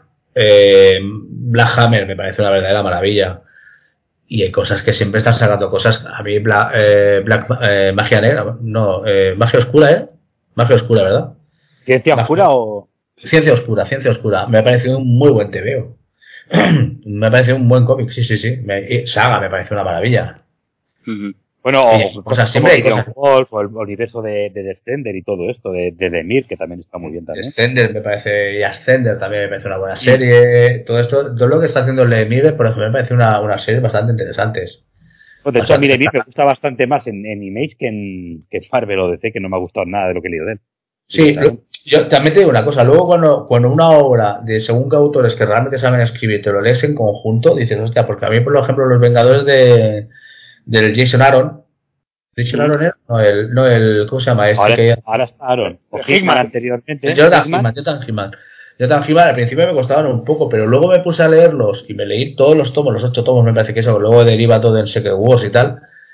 Coño, pues como obra me parece una obra cojonuda. Es una muy buena obra. Muy buena, obra. Buena serie, el, el de Jason Aaron me parece una maravilla, vamos, directamente. O sea. Sí. Eso está muy bien. El, el, Hulk de la, del Ewing y esta gente me parece un buen TV, el Immortal Hulk. Sí. sí. Me parece muy bueno. Y, y, y cómics que se están reeditando ahora también, que, que me parece una, una, verdadera maravilla, es el que ha editado Planeta hace muy poquito, que es el de el de Grendel. El, el, el, Grendel Tales, sí, ese es un pedazo de obra increíble. increíble. Eso es una maravilla. Es, si no lo habéis leído alguno, ya estoy tardando, porque me parece. Eso es un pepino importante, sí. Además Lo, lo, reeditan ahora otra vez, como va a salir la serie también de, no sé si es de Netflix. Bueno, han, han publicado ahora un segundo. Un el segundo, tomo, ¿no? El, segundo ya. Sí. De ahí acaba todo lo de, de, Y ahí ya finiquitado. Había cuatro de la época de más banner más antigua y luego estos dos de, de las historias. Tiene una historia sobre sobre el rollo de Sarajevo y demás. Que es una Esa es de las mejores. Sí, te pone los pelos de punta. Es muy, buena, muy, buena obra, muy buena obra. Yo ya te digo, o sea, yo lo tengo de la época de, Planeta. Ahora me, estoy, me he comprado estos porque la verdad es que la edición es muchísimo más chula y además tengo los seis. Y me lo he releído, me releí el 1, el 1, el 2 todavía no lo he abierto. Y el 1 y me parece una verdadera maravilla. Yo creo que los mejores cómics que se van a editar este año aquí. En, en, esta además te lo, te lo han ordenado cronológicamente, porque la edición que tuvo aquí Planeta y World Comics y demás, esto, o sea, es como Nexus. Intentar leerlo aquí en España es un, es un desastre. Mira, Nexus es una serie que estaría a recuperar. Sí, pero eso, muy bien, eso, está, ¿eh? eso yo no sé por qué no se decide quién sea, porque igual que tienes en Grendel, Nexus está cerrado también en, en los Omnibus en Dark Horse. Lo único que es cierto que son, que, son más. Esta gente va, los de Planeta van a editar a la Mage, también, también que iban a editar el del Matt Wagner. Sí, Marvel está completo también, que son los tres, las tres series. Y me parece que también van a publicar el Madman del Michael Bueno, pues si alguien nos escucha, yo, yo reivindico por mi parte la del bruto de Eddie Campbell. Era Eddie. No, no de Eddie no, es, ¿Cómo se Powell, llama? Powell, Eric sí, Powell. Eric, eh, Eric Powell. Buah, el, ah, sí, sí, está muy chula. El bruto tienen que sacar los tomos. El bruto está muy bien. Sí. Publicar los tomos, eh, hacer un, un, reboot de la versión que hubo aquella de Norma, que no está completa. Y lo que quiero es que, re, que redite alguien con de una vez.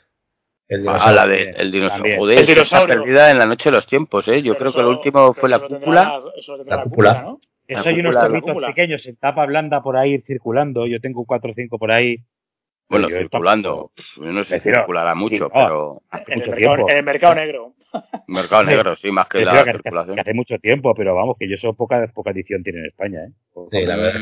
Bueno, oh, ahora Sería bien que alguien lo editara. El, el GON sería una buena serie de editar. Sí, es un buen momento, sí. Bueno, pues yo creo que con esto ya te vamos a dejar libre el fin de semana, Sergio, que te hemos ocupado ahí el, el, viernes por la noche. Me parece mentira, ¿eh? ¿Qué poco tienes que hacer que estás con nosotros? Bueno, ¿Te ha visto? ¿Quién te ha visto quién te ve? Directamente a la calle. Qué formal, qué formal se te ha vuelto, tío. Qué mejor compañía que nosotros, Con lo que yo era. No te voy a decir las mejores compañías que puede tener Sergio porque no acabaría, esto se alargaría, pero, pero bueno, pero bueno, es un placer tenerle aquí. Soy como, el Tony, como el Tony Stark de los cómics. Eso es, que todo el mundo le quiere tener ahí, pero bueno, por lo menos nos ha mandado, ¿no? Como al pringado ese que le mandaron a la azotea a esperar y tal. Dice, sí, sí, esperarme, que a las 10 entró. No, no, entró. Ahora voy, ahora voy. Un tío serio, un tío serio que ha entrado a, la hora en punto y demás. O sea, que genial, genial. Pues eso, pues repetir, muchísimas gracias por, por tenerte ah, aquí. Y ya repetiremos, hablaremos, hablaremos más de, de nuestros friqueríos y, y de todas las cosas estas que nos gusta, porque además es que, eres muy eres muy de ver series de televisión, que lo sé todo. ¿Te has visto la de Pacemaker o estás al día? Es, no, he visto el primer episodio porque estaba viendo una serie que era la de la chica de la ventana de la casa de enfrente de no sé qué historias, que era una miniserie de la chica esta. Y me ha encantado, muchas gracias. Y lo he acabado, la acabé de ver, luego estuve viendo Archivo 81 que me encantó. Sí, está muy bien. Y empecé a ver Pacemaker el miércoles, pero el jueves tuve cosas que hacer en casa y no pude verlo, no pude ver nada, y hoy pues no lo estoy viendo porque estoy con vosotros. O sea que seguiré el lunes. Y me tengo que poner al día con Boba Fett, que no he visto nada aún. bueno, te la puedes saltar, te la puedes saltar. Sí, sí, bueno, es que todo el mundo me dice lo mismo, digo, pero bueno. Bueno, hay que, hay, que, hay, que, Hombre, ahí aunque te avisen de que te la puedes al final terminamos todos viendo sabiendo que, que, nos vamos a dar una buena una buena hostia viéndola, pero bueno, pero son de esas cosas que se terminan viendo, o sea, yo creo que ahí Disney juega a la baza de que por muy mal que lo haga me van a ver. Y, es lo que está y luego aparte, aparte también mientras ceno, eh, como no me gusta ver noticias porque no me apetece para nada ver los dramas del mundo mientras estoy cenando, eh, me pongo una serie que, bueno, para mí es serie fetiche donde las haya, que es Las Chicas de Oro. ah, qué buena. Que Absolutamente.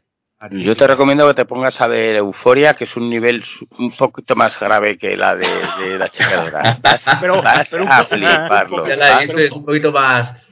Sí, es un poquito más dura. Uf, esta segunda temporada. las chicas de oro, yo me estaba fijando ahora, yo la, yo la veía de jovencito y ya era muy fan en ese momento. Y ahora las de viene, eran muy hijas de puta, ¿eh? Eran muy hijas de puta lo que se puteaban entre ellas. Unos, pero unos atazos, buenos, ¿eh? Se metían sí, atazos buenos. Diosas absolutas en mi universo, ya te digo yo. bueno, pues nada, te dejamos seguir disfrutando ahí de, de, la noche el viernes, que descanses todo este fin de semana, pasártelo bien. Y pues nada, un abrazote de todos nosotros y a la gente pues decirle que nada, que dentro de poco ya volveremos con algún programa más habitual de, de, Ansia Viva y con recomendaciones de cosas para leer y, y, el Creo que tenemos uno preparado para la semana que viene con, con, con Lovecraft.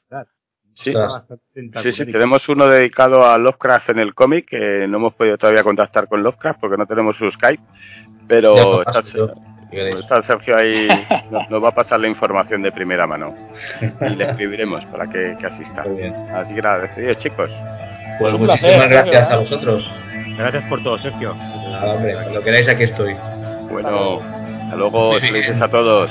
Hasta luego. hasta luego. Chao, chao, chao. chao.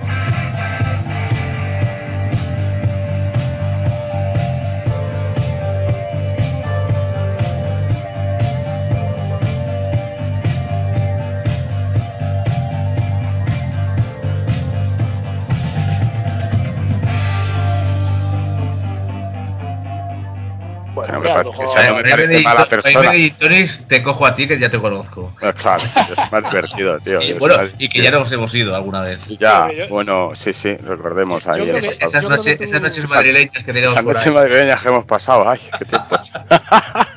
Éramos jóvenes. Bueno, bueno, yo recuerdo... Ahí, te acuerdas ahí, sí. golosinas. Sí, sí, comiendo chuches en no sé qué garita estuvimos ahí. Sí, sí, sí, cerca de la tienda, que, que, tú le decías a Mar, ¿quieres más gin tonic? Y Mar te decía que no, que me quieres emborrachar y tú sí.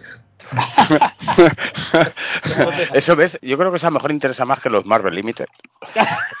Invita a Mar, venga, que tienes el Skype. Ese es el backstage del, del mundillo del cómic. Llama a Mari que se una, tío, y hacemos un programa ahí entre los tres. Bueno, a, Mari estaría encantada porque además se reiría mucho porque la verdad es que el, cuando, Mar, cuando fuimos nosotros a Madrid, que fue en el 2015, sí. Eh, hacía como 10 años que nadie de SD iba de visitas a ese. Sí, pues es la primera vez que vengo aquí y tal. Y además descubrió la tienda. Sí, sí, sí, era. me acuerdo muy bien porque nosotros volvimos encantadísimos, bueno, yo encantadísimo y mucho más de Madrid, tú mm, sabes. Hombre, hombre, ya que lo sé, ya que lo sé. y, y, luego ha sido como un continuo. Desde 2015 hasta, hasta la pandemia, hasta que empezó el coñazo pues, No digamos que fue una noche que te marcó, porque no, pero, pero que sí te encauzó la vida. Sí, me la cambió, me la cambió bastante y muy bien además, porque me lo pasé. Realmente ha sido una época gloriosa en mi vida. Mm, de empalmada, una con otra, una con otra, ahí pillaste, sí. Fue una locura. Un locurón, locurón de noche. Ya te digo yo ahora, es que yo sé, ese, ese, ese, ese año no se va a olvidar en la vida, vamos. O sea, fue realmente Glorioso, para que veas. Dile a estos chicos que yo donde piso dejo huella. Hombre, eso ya lo, ya lo sabemos, Raya. O no crece la hierba. Claro, ¿eh? o no crece la hierba, efectivamente, no crece nada. Bueno, bueno, bueno, bueno, fue, fue realmente, realmente muy, muy, muy, muy divertido. Y yo le tengo muchísimo cariño, aparte de otras cosas a nivel personal, a nivel, a nivel profesional, fue, fue un, un viaje que nos recibían como si fuéramos reyes del pop. Sí, sí, yo creo que estabais, hombre, los DSD y tal, porque ese fue el primer viaje, el primer viaje que hiciste, que, que llegabas tú, ¿no? A Madrid, Madrid, porque ya había hablado contigo por teléfono un mogollón de veces, pero pisar Madrid creo que fue de los primeros. La primera vez que fuimos a Madrid de a nivel a, nivel laboral fuimos Mar y yo que estuvimos un miércoles y de miércoles a sábado por la tarde a sábado por la por, por, la tarde más bien sábado por la tarde eh, conocimos como 30 tiendas Buena, buena, buena, paliza esa, ¿eh? Sí, sí. Eh, no paraba, o sea, fue una cosa como muy brutal. El único así pas que tuvimos fue el, el, día que nos fuimos de Gin Tonic contigo por la noche mm.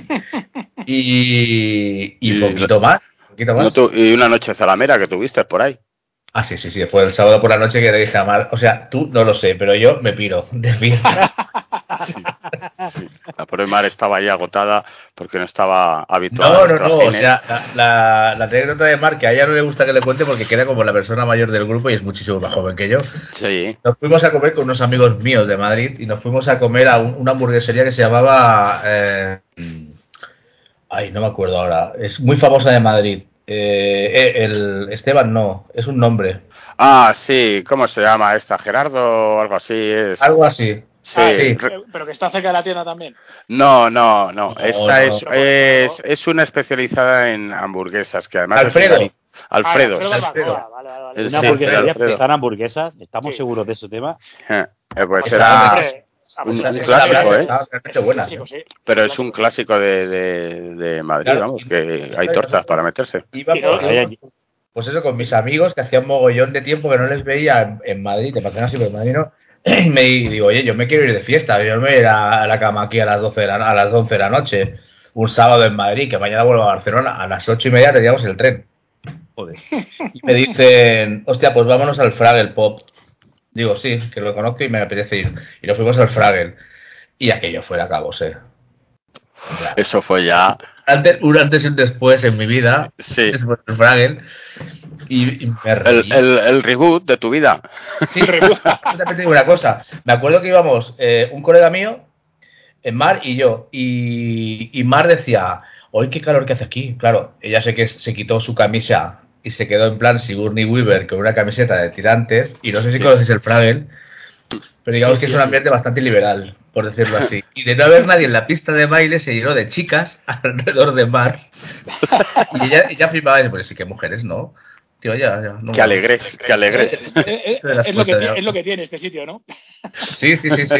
Pues Marco. ella, ella- yo me quedé de fiesta y ella se fue de- del Frage como a las 2 de la mañana más o menos. Y yo aparecí en el hotel a las siete y media. Ah, muy bien, muy bien. Y sí, me dice, y me encuentro a Mar con el batín puesto y dice, ¿qué haces aquí? Estaba muy preocupada por ti. digo, sí, digo, voy a dormir un poco. Dice, ¿qué coño dormir si nos vamos ya? Y yo me acuerdo que llevaba un resacón en el tren dirección Barcelona que me decía Mar, vamos a hacer el informe para el lunes dárselo a Jordi y tal. Digo, oye, Mar, en serio, como que no, haz lo que quieras. Yo estoy de acuerdo, firma donde quieras, pero no voy a hacer nada. Hoy vamos a despedir hoy el programa con, con la canción que he puesto ahí en el chat, que es la de Rafael de Mi Gran Noche, y es el, el, el, el mensaje secreto que le mandamos a Sergio, es que luego que lo mola, que mola. Temazo. Hoy para mí es un día especial, hoy saldré por la noche. Podré vivir lo que el mundo nos da cuando el sol ya se esconde. Podré cantar una dulce canción a la luz de la luna y acariciar y besar a mi amor como no lo hice nunca. ¿Qué pasará? Ser mi gran noche. Y al despertar ya mi vida sabrá algo que no conoce.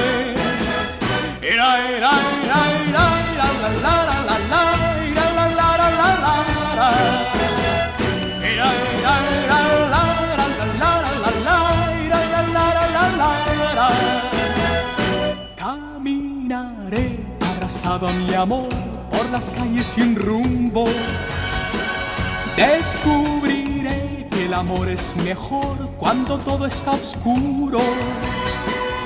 Y sin hablar nuestros pasos irán a buscar otra puerta que se abrirá como mi corazón cuando ella se acerca. ¿Qué pasará? ¿Qué misterio habrá? Puede ser mi gran noche. Y al despertar mi vida sabrá algo que no conoce.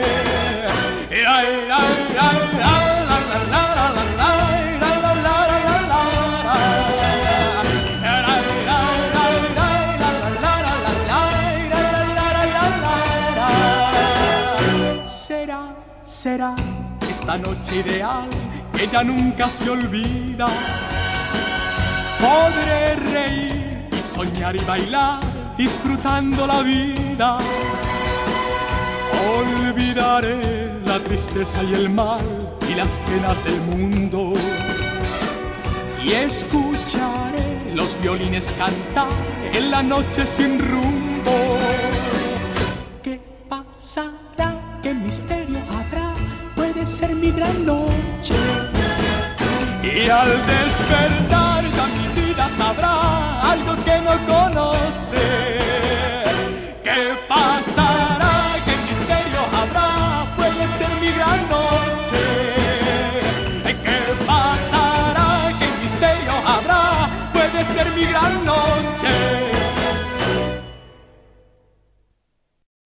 Amplify your career through training and development solutions specifically designed for federal government professionals. From courses to help you attain or retain certification, to individualized coaching services, to programs that hone your leadership skills and business acumen, Management Concepts optimizes your professional development. Online, in person, individually, or groups, it's training that's measurably better. Learn more at managementconcepts.com. That's managementconcepts.com.